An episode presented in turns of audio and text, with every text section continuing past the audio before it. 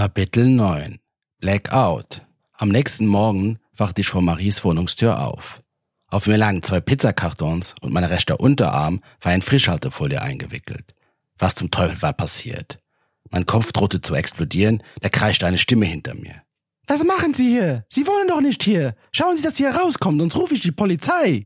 Eine alte Dame fuchtelte mit ihrem Besen vor meinem Kopf herum und ich musste die Flucht ergreifen. Die Pizzakartons ließ ich liegen und ich rannte aus dem Haus. Mein Kopf hämmerte und ich fühlte mich ordentlich verkatert. Draußen wurde ich von der sehr hellen Vormittagssonne geblendet. Dies war nicht unbedingt förderlich für mein verkatertes Befinden. Wie war ich hier gelandet? Ich hatte keinen blassen Schimmer. Ich nahm ängstlich mein Handy aus meiner rechten Hosentasche heraus. Es wurden keine ungelesenen Nachrichten auf dem Display angezeigt und ich war fürs Erste etwas erleichtert. Ich hatte drei Anrufe in Abwesenheit von einer unbekannten Nummer, aber das beunruhigte mich nicht so sehr. Der Schein trug. Als ich meine SMS- und Facebook-Nachrichten öffnete, da traf mich der Schlag. Ich hatte Marie mindestens fünf SMS und mehrere Facebook-Nachrichten geschickt. Das konnte ja nur wieder peinlich sein. In den Nachrichten gab ich mich als Bergziege aus, die versuchte, die Insel zu verlassen, aber immer wieder gegen eine unsichtbare Wand aus Glas rannte, bevor sie das Meer erreichen konnte. Ja, das war peinlich. Marie hatte auf keine meiner Nachrichten geantwortet. Aber sie schien, sie gelesen zu haben. Ich dachte mir, dass ich das wohl mit Marie auch endgültig ad acta legen könnte, falls es eh nicht von ihrer Seite schon her geschehen war. Ich hatte meinen betrunkenen SMS-Schreiben-Fetisch nach langer erfolgreicher Abstinenz mal wieder gradios ausgelebt. Dieses Mal war der Inhalt meiner SMS zwar nicht wirklich beleidigend oder ernsthaft besorgniserregend, aber dafür höchst kindisch und mein Verhalten war hochgradig das eines Stalkers. Das war wohl auch nicht wirklich besser. Dann sah ich, dass ich Marie in einer Nachricht ein Bild mitgeschickt hatte. Ich klickte drauf. Auf dem Foto sah ich einen Arm und eine Hand mit einer Tätowiermaschine, die gerade ein Tattoo stach. Das Tattoo war noch nicht fertig, aber es sah aus wie eine rauchende Ziege mit einer halbfertigen Sonnenbrille. Ach du Kacke. Hatte ich mich etwa tätowieren lassen? Ich blickte langsam in Richtung meines linken Unterarms, der in Frischhaltefolie eingewickelt war. Darunter schimmerte etwas Schwarzes hindurch. Oh nein, was hatte ich nur gemacht? Vorsichtig entfernte ich die Folie und langsam entblößte sich eine Bergziege mit einer Sonnenbrille auf einem Skateboard. Die Ziege schaute mir leicht grinsend entgegen und rauchte dabei ganz lässig. Doch mir war nicht zum Lachen zumute. Ich hätte am liebsten auf der Stelle zu weinen begonnen. Das Tattoo war zudem auch wirklich groß. Es bedeckte sicherlich die Hälfte der Oberseite meines linken Unterarms. Ich hatte meine Tattoo-Jugendfreudigkeit verloren. Ein junges Pärchen schlenderte an mir vorbei. Die Frau deutete auf meinen Arm und ihr Freund musste grinsen. Er meinte, speziell, aber irgendwie geil. Mir fehlten die Worte. Ich wollte einfach nur noch in den Boden versinken. Dann klingelte mein Handy.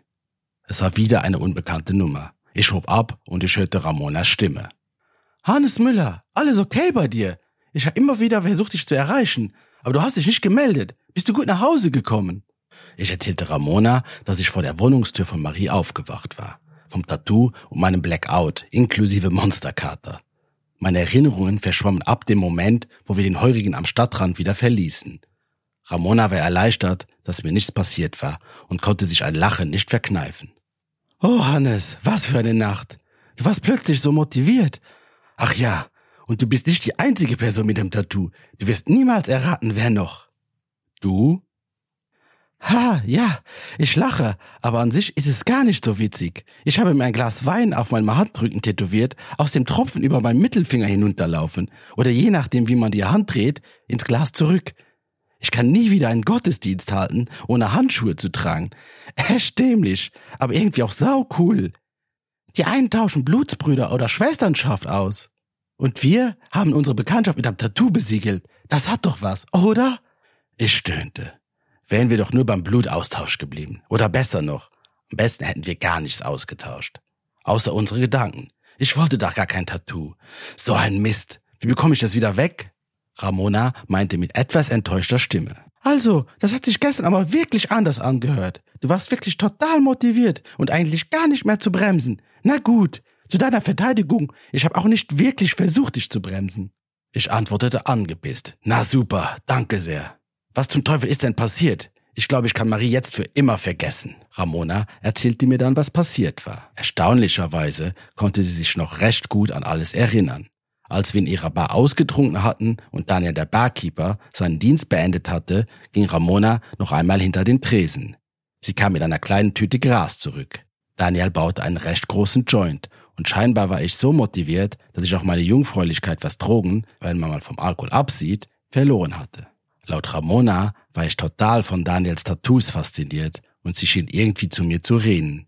Ich fühlte mich nach den melancholischen Gedanken an Marie wieder total glücklich.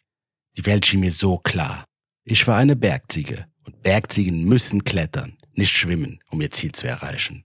Ramona schilderte mir, wie sie mich davon abhalten musste, Tische und Stühle vor dem Heurigen aufzustapeln. Ich wollte scheinbar aufs Dach klettern und das war nun wirklich keine gute Idee. Auch wenn ich in meinen Augen eine Bergziege war, so war ich doch ein total ungeübter Kletterer. Zudem war ich stockbesoffen und hatte das erste Mal in meinem Leben gekifft, keine gute Voraussetzungen, um meinen Mount Everest, der eigentlich nur eine Bar war, zu erklimmen. Um mich von meinen dummen und waghalsigen Ideen abzuhalten, wollte Ramona, dass wir mit Daniel zurück in die Stadt fahren und am besten nach Hause gehen und schlafen. Es war schon sehr spät und sie hatte am nächsten Tag gegen Mittag eine Messe zu halten. Doch auf der Fahrt zurück in die Stadt hörte ich wohl nicht mehr auf, davon zu schwärmen, wie toll Tattoos wären und lobte Ramona in den höchsten Tönen, Friendship Forever, BFF und so weiter und so weiter.